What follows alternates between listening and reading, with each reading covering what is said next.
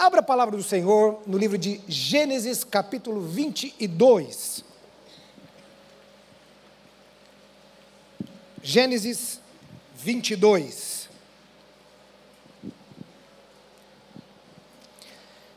A partir do primeiro verso, Gênesis 22, primeiro verso, diz assim: Depois destas coisas, Deus pôs Abraão à prova e lhe disse: Abraão, este lhe respondeu: Eis-me aqui. Deus continuou: Pegue o seu filho, seu único filho, Isaque, a quem você ama. Veja bem, irmãos, pegue Isaque, seu único filho, a quem você ama, e vá à terra de Moriá. Ali ofereça-o em holocausto sobre um dos montes que eu lhe mostrar. Na manhã seguinte, Abraão levantou-se de madrugada e, tendo preparado o seu jumento, levou consigo dois dos seus servos, a Isaac seu filho, rachou lenha para o holocausto e foi para o lugar que Deus lhe havia indicado. No terceiro dia, Abraão ergueu os olhos e viu o lugar de, eh, e viu o lugar de longe. Então disse aos servos: Esperem aqui com o jumento. Eu e o rapaz iremos até lá e depois de termos adorado, voltaremos para junto de vocês. Abraão pegou a lenha do holocausto e a colocou sobre Isaac, seu filho. Ele, ele por sua vez, é, levava, é, levava nas mãos o fogo e a faca. Assim, os dois caminharam, caminhavam juntos. Isaac rompeu o silêncio e disse a seu pai: Meu pai. Abraão respondeu: Eis-me aqui, meu filho. Isaac perguntou: Eis aqui o fogo e a lenha, mas onde está o cordeiro para o holocausto? Abraão respondeu: Deus proverá para si o cordeiro para o holocausto, meu filho. E os dois seguiam, seguiam juntos. Chegaram ao lugar que Deus lhe havia indicado. Ali Abraão edificou um altar, arrumou a lenha sobre ele, amarrou Isaque, seu filho, e deitou e o deitou ah, no altar, em cima da lenha. E estendendo a mão, pegou a faca para sacrificar seu filho. Mas do céu, o anjo do, o anjo do Senhor o chamou: Abraão, Abraão. Respondeu ele: Eis-me aqui. Então lhe disse: Não estenda a mão sobre o menino e não faça nada a ele, pois agora sei que é, sei que você teme a Deus, porque não me negou o seu filho, o seu único filho. Abraão ergueu os olhos e viu atrás de si um carneiro preso pelos chifres entre os arbustos. Abraão pegou o carneiro e o ofereceu em holocausto no lugar de seu filho. E Abraão deu àquele lugar o nome O Senhor proverá. Daí diz-se: até o dia de hoje, no monte do Senhor se proverá. Então, do céu, pela segunda vez, o anjo do Senhor chamou Abraão e disse: Por que você fez isso e não me negou seu filho, seu único filho? Juro por mim mesmo, diz o Senhor, que certamente o abençoarei e multiplicarei a sua descendência como as estrelas dos céus, como a areia que está na praia do mar. Sua descendência tomará posse das cidades dos seus inimigos. Na sua descendência serão benditas todas as nações da terra, porque você obedeceu a minha voz. Então Abraão voltou para onde estava é, para onde estavam os seus servos e juntos foram para Berseba, onde fixou residência ali.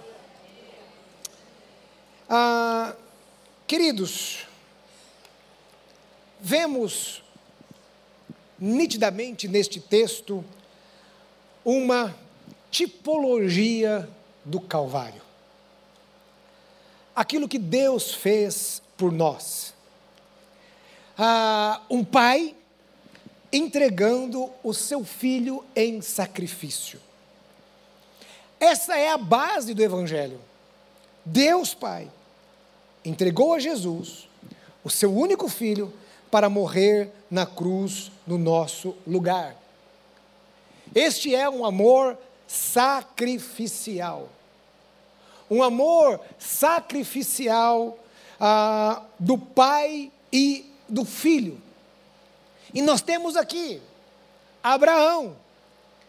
É, temos essa tipologia, então, Abraão, que entrega o seu filho, o seu único filho. Este é um amor sacrificial. A base do Evangelho é o amor. O amor é a base do Evangelho. A palavra do Senhor nos diz que Deus nos amou em primeiro lugar. Deus nos amou. A palavra do Senhor diz, né? Que Deus nos amou de tal maneira que deu o seu Filho unigênito.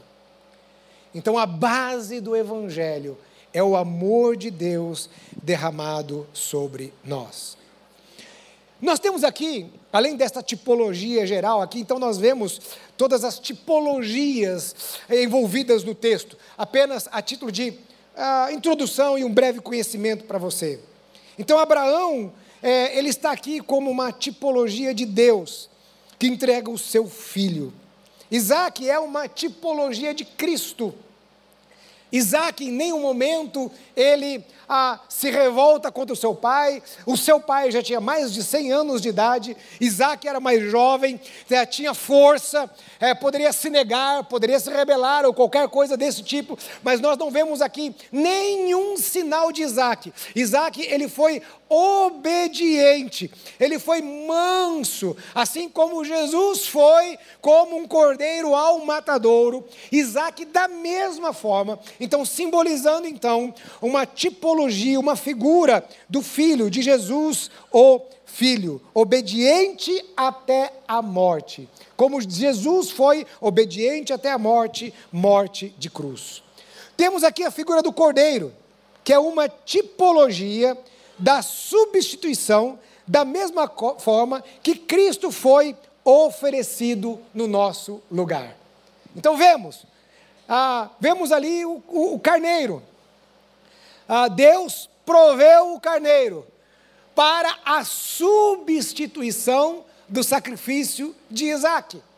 Então nós temos aqui também na figura do carneiro uma tipologia de Cristo. Por quê? Porque Cristo morreu pelos nossos pecados. Cristo morreu no nosso lugar. Nós estávamos condenados à morte por causa do nosso pecado.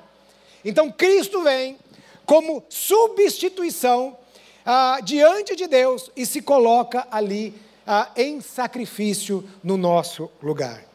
E nós temos por fim a ressurreição foi tipificada pela fé de Abraão. Como assim, pastor Ivener? Sim, a ressurreição, ela é tipificada pela fé de Abraão. Em Hebreus 11, eu não vou ler aqui agora, mas lá em Hebreus 11 você vai encontrar ah, dizendo que Abraão teria fé para que Deus ressuscitasse seu filho. Você encontra lá em Hebreus. Então, ou seja, me parece que Abraão cria que ele entregaria o seu filho em sacrifício e que de alguma forma Deus o ressuscitaria. E é interessante que quando nós lemos aqui no texto, no capítulo 22, do versículo 5, você vai olhar aí a expressão voltaremos. Ou seja, Abraão vira para os, os dois servos que estavam acompanhando ele e diz assim: Olha, eu vou ali com meu filho Isaac. E nós vamos adorar ao Senhor. E nós voltaremos. Ou seja, ele não diz que eu vou voltar. É? Então, isso ah, bate perfeitamente com aquilo que diz lá em Hebreus, ou seja, embora não foi o que aconteceu, mas a fé de Abraão era que Deus ressuscitaria o seu filho. Muito bem. Aí você poderia, aí né, existem outras, ah, ah, outras figuras aqui, outras analogias que se fazem. Aqueles três dias de caminhada, porque eram 80 quilômetros de onde é, é, Abraão estava até o monte a, a Moriá, que esses três dias de caminhada representam aquele período de que Jesus estava ali no, ah, no sepulcro. Ah, temos também essa analogia de que, assim como Jesus carregou a cruz, assim como Jesus carregou o madeiro, ah, que, e, e, e, a cruz, não é? A cruz foi o holocausto, vamos dizer assim, de Jesus, né? Jesus foi pregado na cruz, né? Então, e foi sob a madeira que Isaac seria, foi colocado também. E foi o Isaac que carregou ali aquela, aquela madeira para o sacrifício. Existem outras analogias e tipologias que nós encontramos aqui no texto. E aí, nós vamos para a temática desta manhã, porque nós estamos numa série de, de, de, de mensagens. E a temática desta manhã está baseada lá em João capítulo 15. E a temática de hoje é permanecer e obedecer. E agora eu quero mostrar a você qual é o texto, embora esteja usando aqui a Gênesis 22, lá em João, veja bem, João, capítulo 15. Então nós vamos lá à frente em João capítulo 15 certo? O texto base que você vai ver os pastores ministrando nesta, eh, nesse domingo, né? É, a, a ideia central está em João 15, a partir do versículo número 9, que diz assim: Como o Pai me amou, eu também amei vocês. Então presta atenção. Como o Pai, ou seja, da forma que o Pai me amou, eu amei vocês também. Nós vemos que o pai, ele tem um amor sacrificial. E o filho tem um amor sacrificial. Ou seja, Deus derrama sobre o seu filho, e o seu filho derrama sobre nós. Então, da mesma forma que o Pai ama a Jesus, Jesus nos ama. E aí ele continua: permaneçam no meu amor. Então Jesus nos convida a permanecermos no amor dele. Esta palavra permanecer pode ter, pode ser em referência de lugar, em referência de tempo, em referência de condição, estado ou condição. E pode também dar uma conotação de morada. Então Jesus está dizendo assim: olha, façam morada no meu amor. Permaneçam no meu amor. Deus quer que venhamos estar no seu amor, continuar no seu amor, e veja, não perder a essência do seu amor.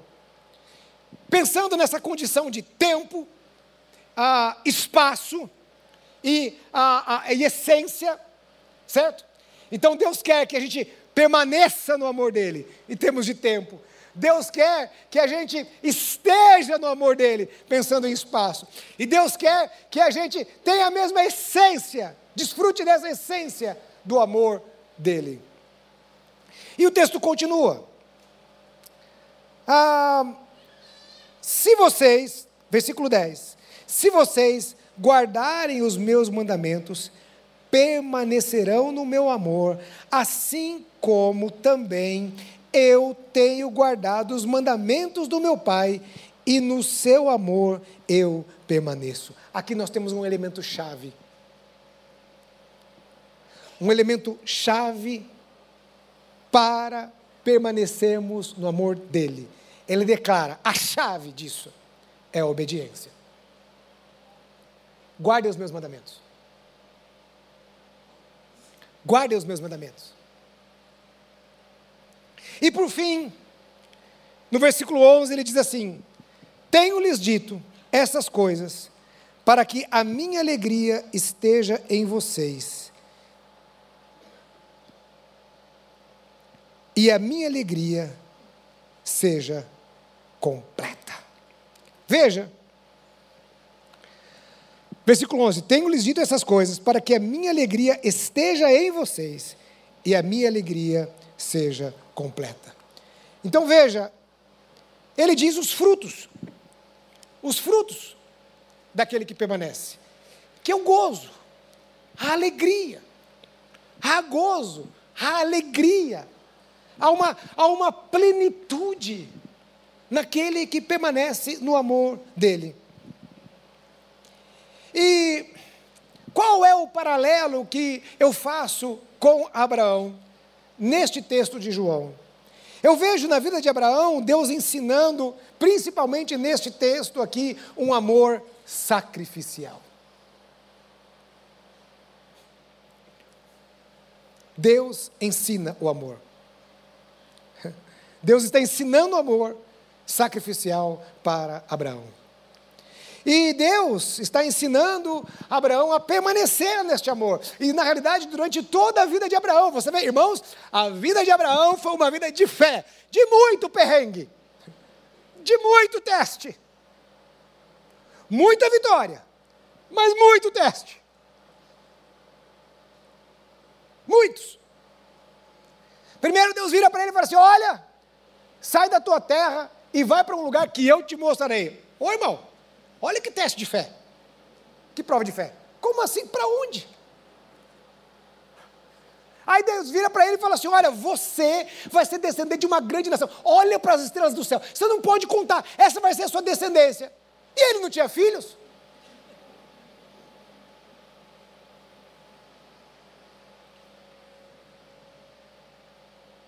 E aí, para colocar a recheia do bolo, o, né, a cereja do bolo, melhor, né? Falei errado. Mas, irmão, segundo culto, já, né? Já tive ontem de manhã falando criativo, estou falando agora de manhã, falando agora, é, você vai, né? Cabeça vai, né? E pelo menos hoje o pastor Jonas está trabalhando, viu? Hoje o pastor Jonas está pregando lá no Brooklyn, né? Se ele tivesse de férias, eu ia ficar revoltado agora, de novo. Eu vou dizer, me põe na fogueira e saiu, né? Mas hoje, hoje ele está trabalhando lá. Então a cereja do bolo aqui. Pega o seu filho, mata ele. Mas é o filho da promessa. E no texto, esses três dias, você vê assim: olha, imagina, irmãos. Abraão com seu filho. Eles estavam caminhando ali, calados. O texto diz que Isaac quebra o silêncio. Cadê o cordeiro? Você consegue imaginar o coração de Abraão? E o texto diz assim: olha o anjo virando para a mão e diz assim: olha, pega o filho que você ama. 80 quilômetros, três dias. E ali Abraão permaneceu firme. Assim como nesse episódio, em toda a sua vida, Abraão permaneceu em Deus. Deus exige obediência de Abraão. E no final, Abraão vê os seus frutos. Então, este é o paralelo que eu faço em João e neste texto. E depois dessa introdução, já dito o tema desta manhã como permanecer e obedecer como um bom batista, nós vamos para os três pontos desta mensagem. Obediência. Obediência. Eu quero falar ah, para três coisas que a obediência aponta, ou a obediência nos mostra. Três coisas que nos mostra a respeito, que a palavra do Senhor neste texto aqui nos mostra a respeito de obediência. E a primeira coisa que eu queria falar para você é que a obediência é uma prova de amor. A obediência é uma prova. Obediência é um ato de amor. Jesus é um exemplo de obediência e amor ao Pai. Ele fazia tudo que o Pai o ordenava e fazia pelo amor que ele tinha ao seu pai. No texto de João 15, 9, nós vemos as citações do relacionamento de pai e filho, de Deus com o filho, do filho com o pai. Nós vemos essas citações de amor e, e, o tipo de relacionamento que eles tinham. Nós vemos as citações é, da base, o, o, o que regia o, o, relacionamento do filho e do pai. E esta base e o que regia é o amor. Veja, nos nossos relacionamentos, nós temos algumas bases em que são firmados os nossos relacionamentos. Então, por exemplo, num relacionamento de amizade, a, a base desse relacionamento de amizade não é o interesse.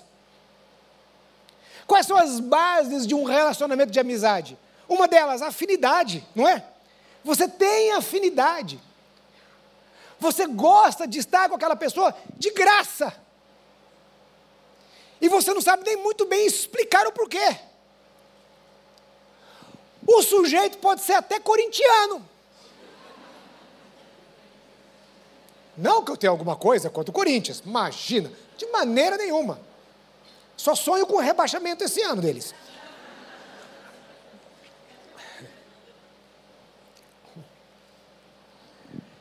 O que rege esse relacionamento? Essa essa empatia, simplesmente o desejo de estar juntos. Quando você pensa lá numa relação de trabalho, quais são as coisas que norteiam as relações do trabalho? Podemos dizer muitas coisas, como por exemplo, a ética. Se espera ética no trabalho. Outra coisa que se espera, a produtividade. Aquele que contratou espera a produtividade daquele que foi contratado. É uma base daquela relação. No caso de trabalho, nós temos a CLT, né? Aqueles que são, né? Tem, ali carteira assinada. Ali você tem fundamentos que regem o relacionamento, por exemplo, do trabalhador com ah, do, do, é, do trabalhador com o empregador. Então são algumas bases. O nosso relacionamento com Deus a base é o amor. A base não é o medo. A base não é a, a nossa religiosidade. Nós não vemos para a igreja por medo. Nós não vemos para a igreja porque nós somos religiosos. Nós não vemos para a igreja porque isso, aquilo, outro. Nós vemos para a igreja fazer o quê? Amamos a Deus. E nós estamos aqui o quê? Num culto um culto de adoração ao Senhor, o nosso Deus. É o nosso prazer adorarmos a Ele, é um prazer estar na presença dEle. Amamos a Ele porque Ele nos amou em primeiro lugar, amamos a Ele porque Ele enviou o seu único filho, porque Jesus se sacrificou por nós na cruz do Calvário. Então é um prazer adorarmos a Ele. É a base do nosso relacionamento, o amor. A base do nosso relacionamento com Ele não é o interesse. Eu estou na igreja porque eu tenho interesse disso, ou interesse daquilo. Não. A base desse relacionamento é o amor. Veja, em João, vemos que Jesus nos ama com o mesmo amor do Pai. E como eu disse, como é este amor? É um amor sacrificial. O pai estava disposto a fazer o que era necessário para salvar o homem. O filho estava disposto a obedecer ao pai e a se sacrificar. E nós? Nós não temos que fazer nenhum sacrifício do ponto de vista da salvação. Jesus já conquistou tudo. Não há nada que nós possamos fazer. Ele se sacrificou por nós. Mas existem alguns outros tipos de sacrifício. Como, por exemplo, a obediência. Estamos dispostos a obedecer? Estamos dispostos a este sacrifício? Estamos dispostos, por exemplo, você fala assim, mas como é um sacrifício, pastor Ivener? Bom, Jesus disse: aquele que quer vir após mim, negue-se a si mesmo. Tome a sua cruz e siga-me. Isso é uma colônia de férias? É conforto? É cruz. E quais são as coisas que nós podemos dizer relacionadas à cruz? Por exemplo, nós estamos dispostos a abrir mão da nossa vontade para fazer a vontade de Deus, estamos dispostos a matar a nossa carne, estamos dispostos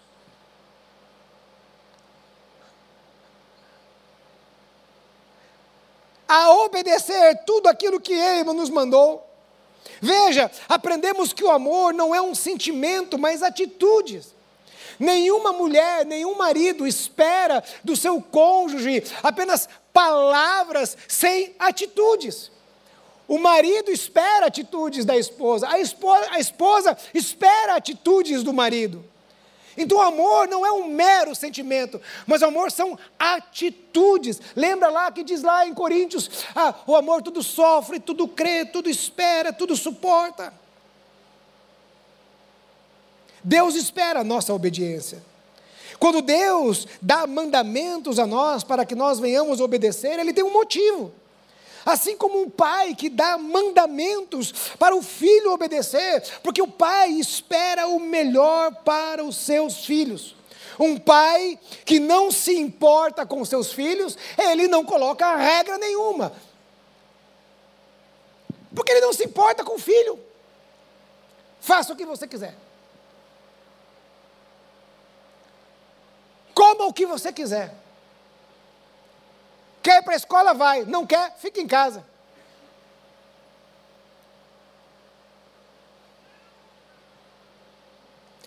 Então, meus queridos, a obediência é uma prova de amor.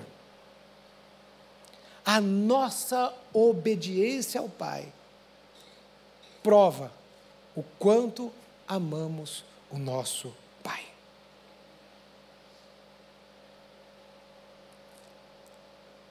mas não é fácil obedecer. Hum, e algumas vezes é mais difícil ainda.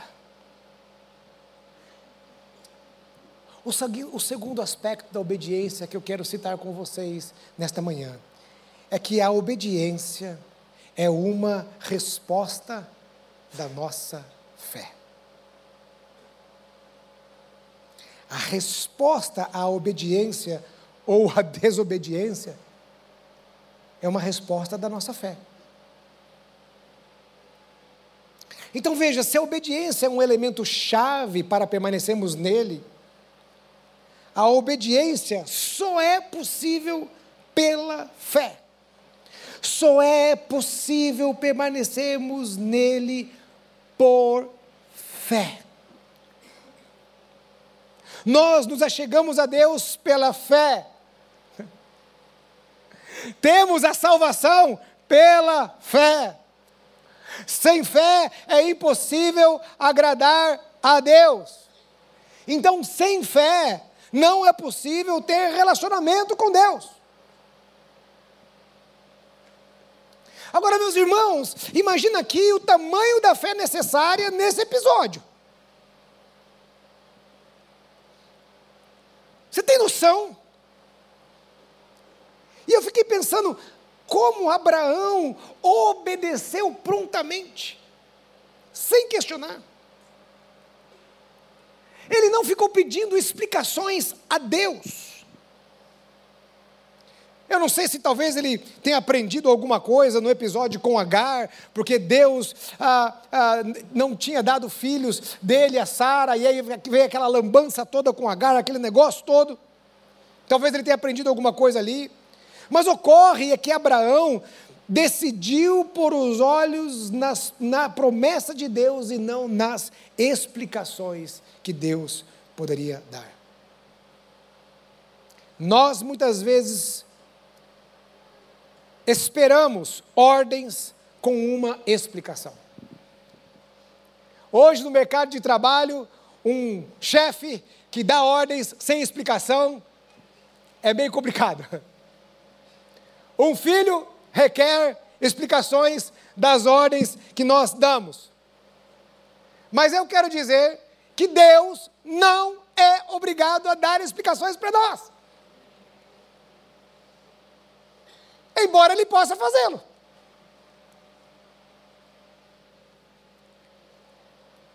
Irmãos, que explicação Deus daria para Abraão aqui?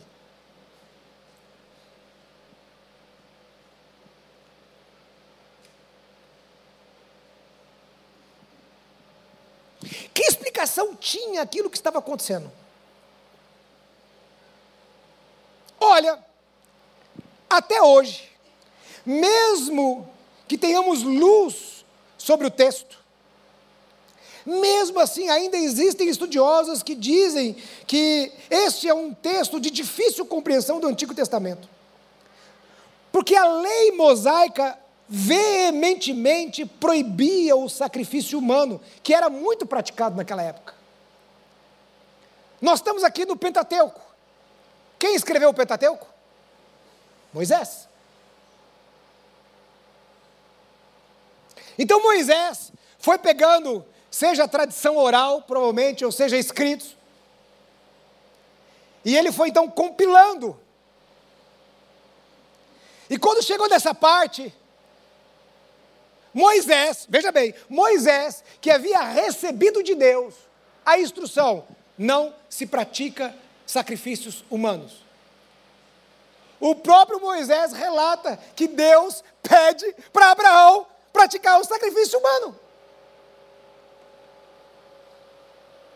Veja como Deus inspirou os homens e ele cuidou desta revelação.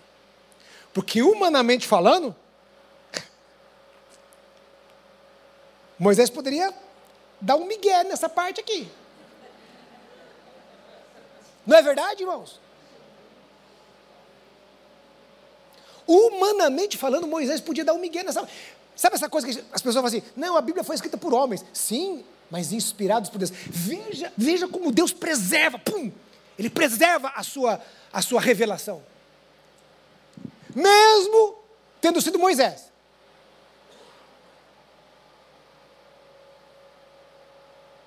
Que coisa.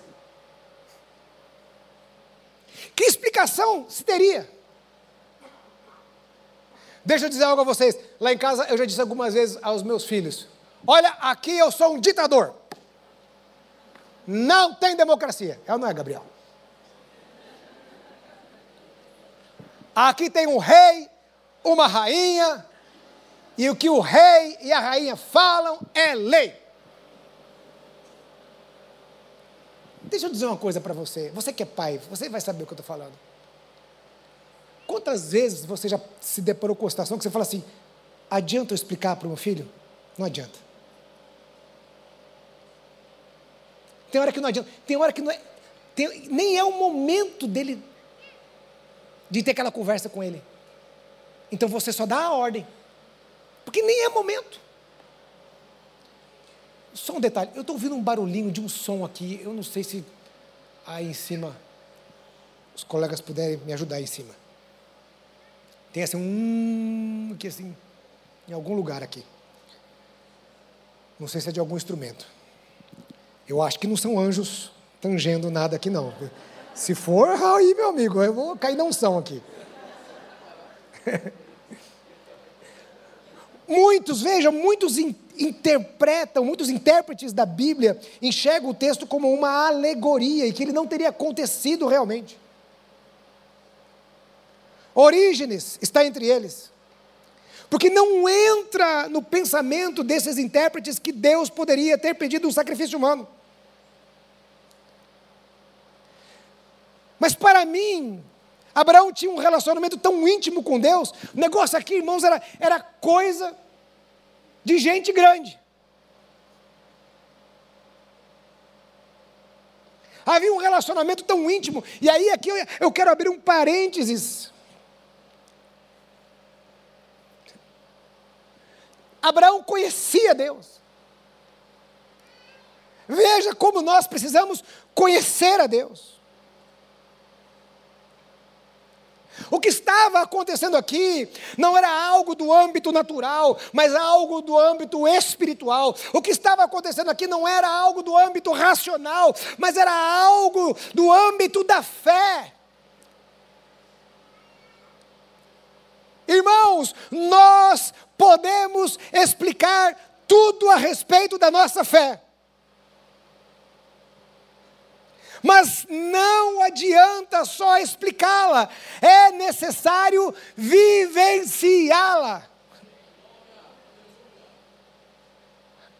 Eu posso explicar a fé, você pode estudar a fé, você pode aqui argumentar a respeito da fé, você pode trazer toda a lógica da fé, você pode ser convencido a respeito da fé, você pode ter toda a doutrina na sua cabeça, mas você precisa vivenciá-la.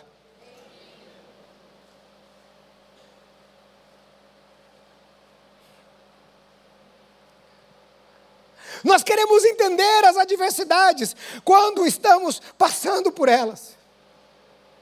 Mas nós nos esquecemos que a nossa fé, ela é estimulada pelas adversidades. Nós nos esquecemos que Deus está trabalhando nas nossas vidas. Nós nos esquecemos que a nossa vida pertence a Ele e que muitas vezes a nossa fé precisa ser provada.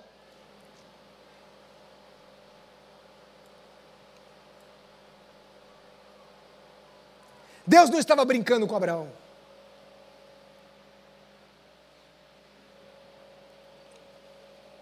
Deus estava ensinando algo muito profundo. Por que não confiar nesse Deus? Se o conhecemos, nós confiamos. Irmãos, imagine como foi difícil ele chegar até onde ele chegou. Imagine o tamanho da confiança que Abraão teria que ter em Deus, porque era um pedido que trazia muitos desafios. Quais são os seus desafios? Quais são os desafios que você enfrenta em relação aos pedidos que Deus faz a você? Quais são os desafios que você tem enfrentado, que aquilo que a palavra pede a você?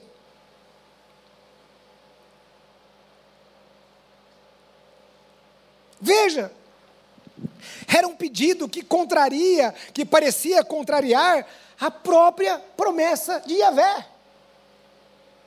Porque a promessa, ela estava intrinsecamente ligada ao filho Isaac. Sem o filho, como que se cumpriria a promessa? Parecia uma ordem absurda, porque ele amava Isaac, como eu, eu, eu sacrificar o meu próprio filho? Não parecia uma ordem de, de bom senso, era uma ordem sem explicações. Como que ele voltaria e ele encararia Sara? O que ele diria a ela? Como que as nações, os povos vizinhos, ah, veriam aquilo?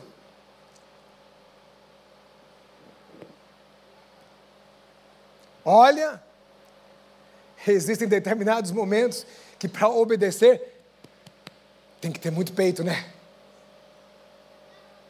Tem que ter muita coragem. Abraão não negociou. Irmãos, veja bem,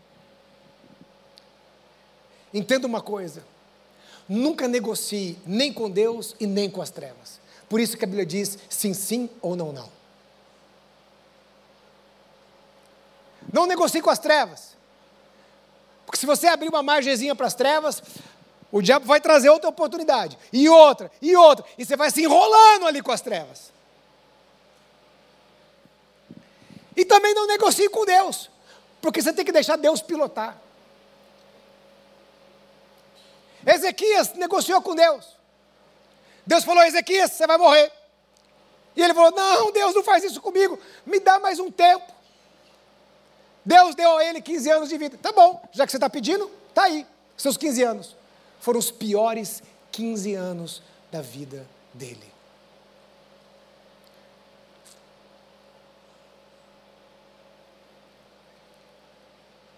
Ouça a voz de Deus, entenda o que Ele está pedindo.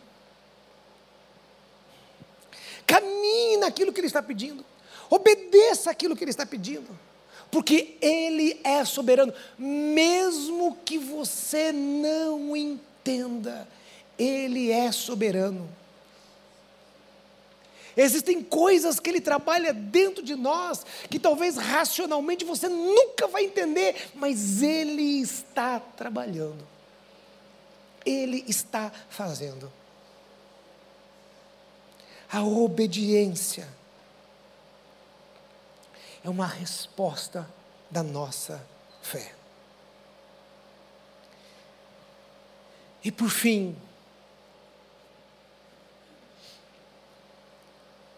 talvez um dos pontos centrais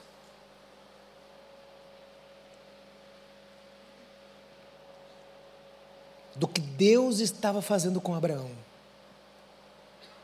A obediência revela quem é o nosso Deus. A obediência revela quem é o nosso Deus. E sem você responder, eu pergunto a você nesta manhã: quem é o seu Deus? Aquele pedido aparentemente absurdo fazia, na realidade, muito sentido. Irmãos, você tem a noção do que significava Isaac para Abraão? Você tem noção? Isaac, ele era o filho de um, o filho de um milagre. Eu gosto muito de conversar com o pastor André lá de Oxford, e, e ele sempre, quando ele se refere à sua filha, ele conta o milagre que foi. É muito forte para ele. Eu percebo que ele, ele tem um relacionamento muito, muito forte ali com a filha. Porque ele conta a história, que ela é fruto de um milagre. Além do filho de Abraão ser um milagre, ele era o filho de uma promessa. Isaac era a concretização viva da promessa. Era o propósito estabelecido por Deus. Através da descendência de Abraão, seria levantada uma nação. Então veja, este era o ministério que Deus tinha dado a Abraão. Este era o propósito de Abraão nesta terra.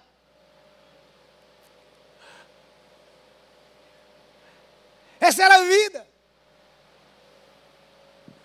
Tudo aquilo que foi construído na vida de Abraão estava relacionada a isso.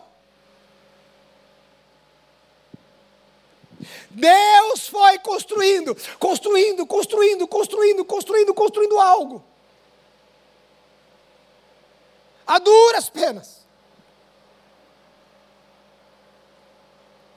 Além disso tudo, naquela época havia um sentimento muito forte que o legado de um homem, ele era levado pela sua descendência. E principalmente por um filho homem.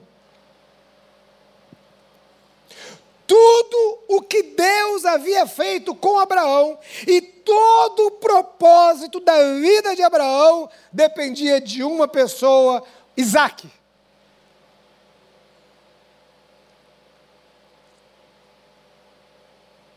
Olha, as estrelas dos céus, a areia do mar, tudo isso dependia de uma pessoa, Isaac.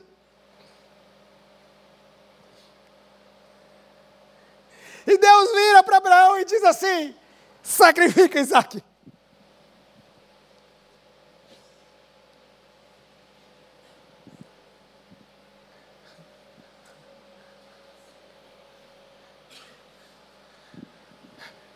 Deus estava falando algo Abraão. Abraão,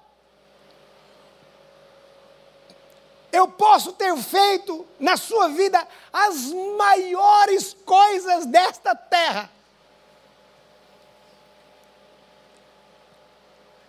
Eu posso ter dado a você algo grandioso, algo maravilhoso e mais ainda, algo que provém de mim, Deus. Olha, não da carne, não da terra, não de Deus fez, Deus provou, Deus deu a ele.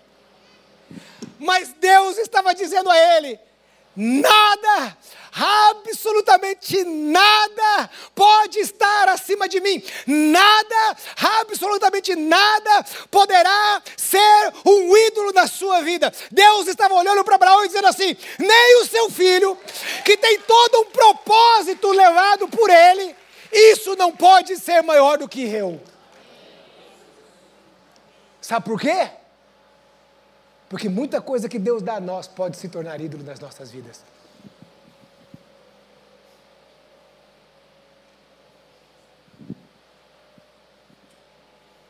Eu vivo para o ministério.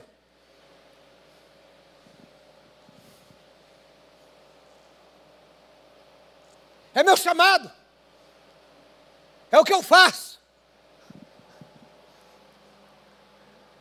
Mas o meu chamado não pode ser um ídolo. O meu ministério não pode ser um ídolo. As conquistas profissionais, as conquistas financeiras não podem ser um Deus. Nem mesmo a sua família, nem mesmo a minha família pode ser um Deus. O seu corpo, o meu corpo, não pode ser um Deus. Não há problema você ir na academia. Não há problema você ir na academia para ser saudável. Não há problema você ir na academia nem para você se sentir melhor. Não há problema nenhum. Ah, eu quero dar um jeitinho aqui, quero perder. Eu muitas vezes quero perder a barriguinha, eu quero me sentir um pouco melhor sem a barriguinha. Está difícil. Não estou conseguindo. Não há problema. Mas, irmãos, aquela vida louca de todo dia, academia, tudo é focado naquilo. Tem gente que. É, se o tempo que ele desperdiçasse aí na academia, ele, ele fosse orar, buscar o Senhor, fosse trabalhar, isso é muito, muito, muito mais produtivo. O seu corpo não é um ídolo. Essa mentalidade de sucesso que permeia a nossa sociedade, de que eu tenho que ser feliz. Esse, esse estereótipo de felicidade não pode ser um ídolo, uma mentalidade antropocêntrica em que o homem é o centro de tudo. Isso não pode ser um ídolo. Sabe essa coisa que as pessoas priorizam em suas vidas? Aquela vida do Instagram, que aquilo é a felicidade, as viagens que eu faço, os restaurantes que eu frequento, a, roupa que eu uso, aquele, aquele estilo de vida, sabe, lifestyle, aquele estilo de vida. Que as pessoas estão perseguindo aquele estilo de vida. Um estilo de vida que, sei lá, que se criou, uh, influenciadores digitais, sei lá, o mundo perfeito, o mundo margarina, o mundo sei lá o quê. E as pessoas estão correndo, perseguindo aquilo. Elas não correm para Deus, dão migalhas para Deus, não se importam com Deus, não estão nem aí. E às vezes até a igreja é um lifestyle. Eu vou na igreja bacana, legal. Nós vamos falar sobre culto a Deus aqui, irmãos, mais para frente. O que é o culto a Deus? O que nós estamos fazendo aqui? O que é isso aqui?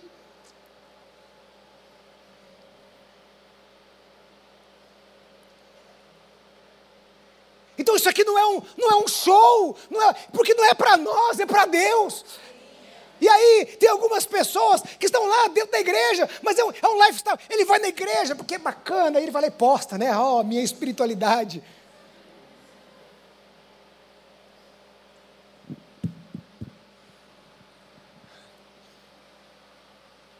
Deus estava dizendo assim: essa bênção maravilhosa que eu dei a você não pode ser um ídolo na sua vida, Abraão, porque eu sou o seu Deus. Eu sou o seu Deus.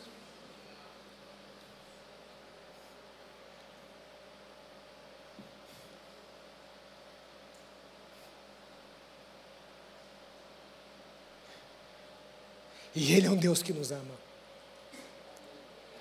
A Bíblia diz: Deus prova o seu próprio amor para conosco, tendo enviado Jesus.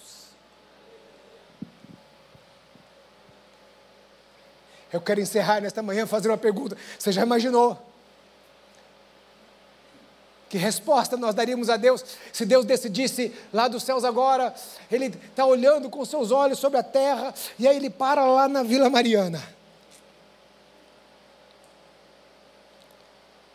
E aí Ele olha para nós aqui.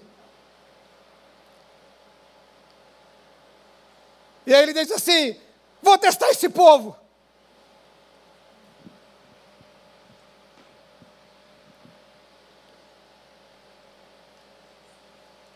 nos dias do desperta, nós falamos eu, no último dia aqui, depois você pode ouvir lá, o que é a, a ser cheio e transbordar do Espírito Santo.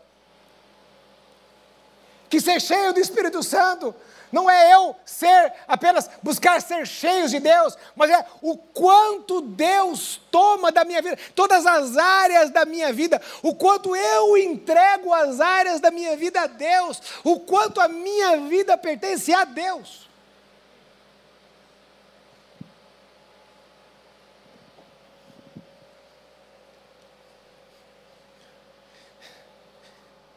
Então Deus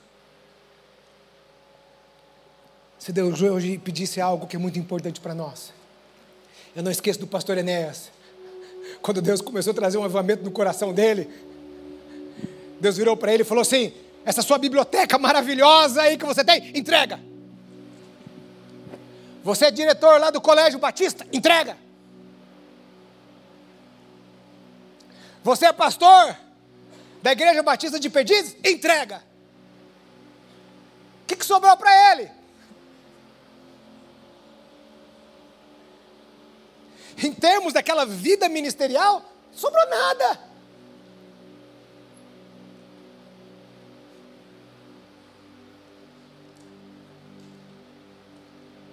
E Deus estava dizendo: Eu não quero ídolos na sua vida. Não pode haver nenhum ídolo. Porque eu sou o único Deus. Era isso que Deus estava mostrando, ensinando para Abraão. Um amor sacrificial. Um amor de obediência. Fique em pé onde você está. Feche os teus olhos.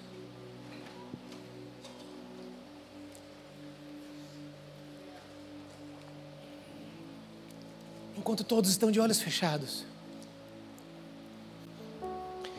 Jesus entregou a sua vida por mim e por você, querido. Ele nos ama. A Bíblia diz que a única forma de nos chegarmos a Deus é entregando a nossa vida a Jesus. E hoje, não eu, mas o Espírito de Deus está fazendo um convite a você, para que você entregue a sua vida a Ele. Se nesta hora você deseja entregar a sua vida a Jesus, se você está dizendo assim, olha, eu estou cansado, eu quero que Ele governe, eu, eu, eu quero dar o leme da minha vida a Ele, eu quero dar a direção da minha vida a Ele. Se você deseja entregar a sua vida para Jesus,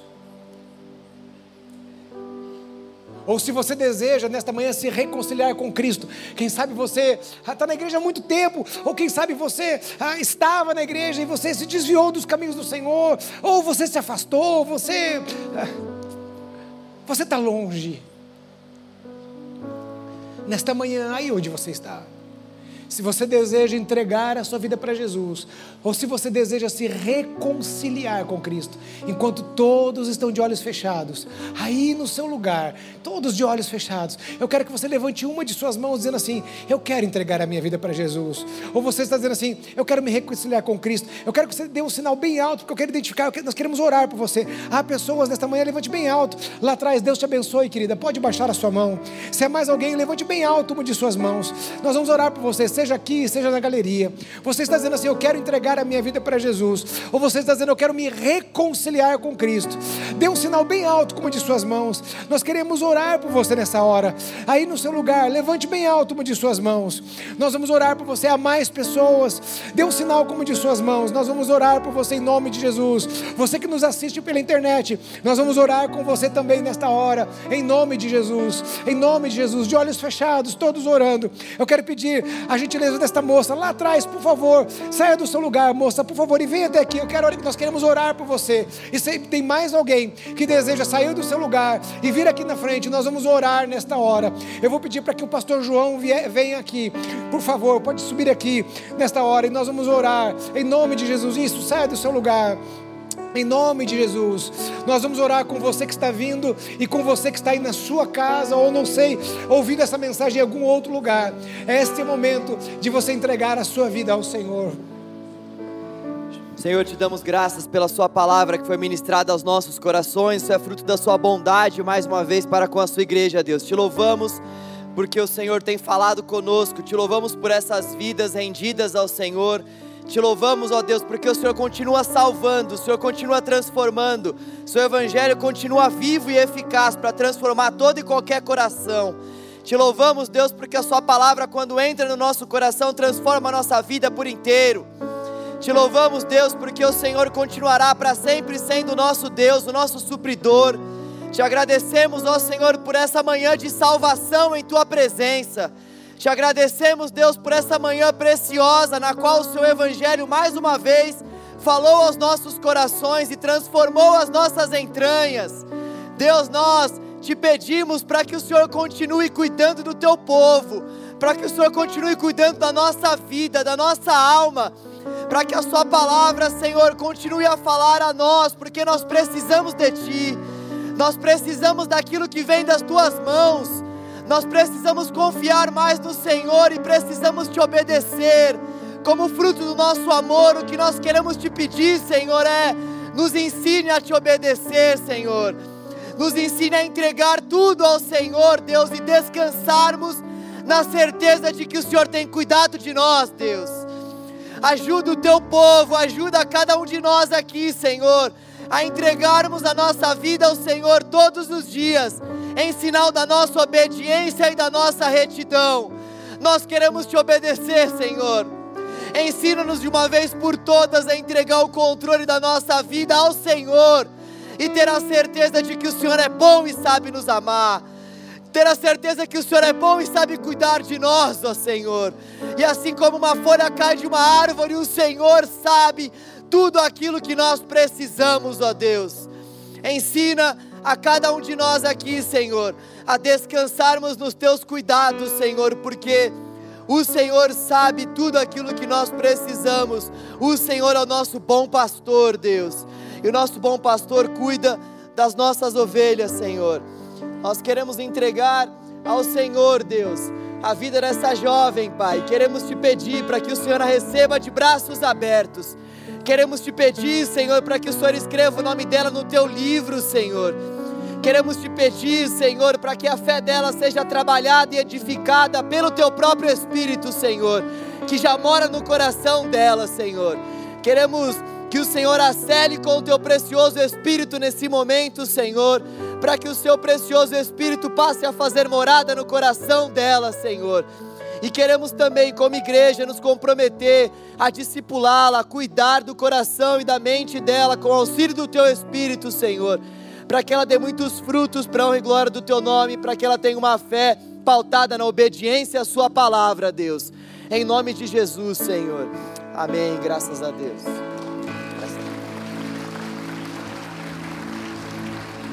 Senhor te dê uma boa semana, que Deus te dê uma semana de paz, uma semana pautada em experiências que te levem a obedecer ao Senhor.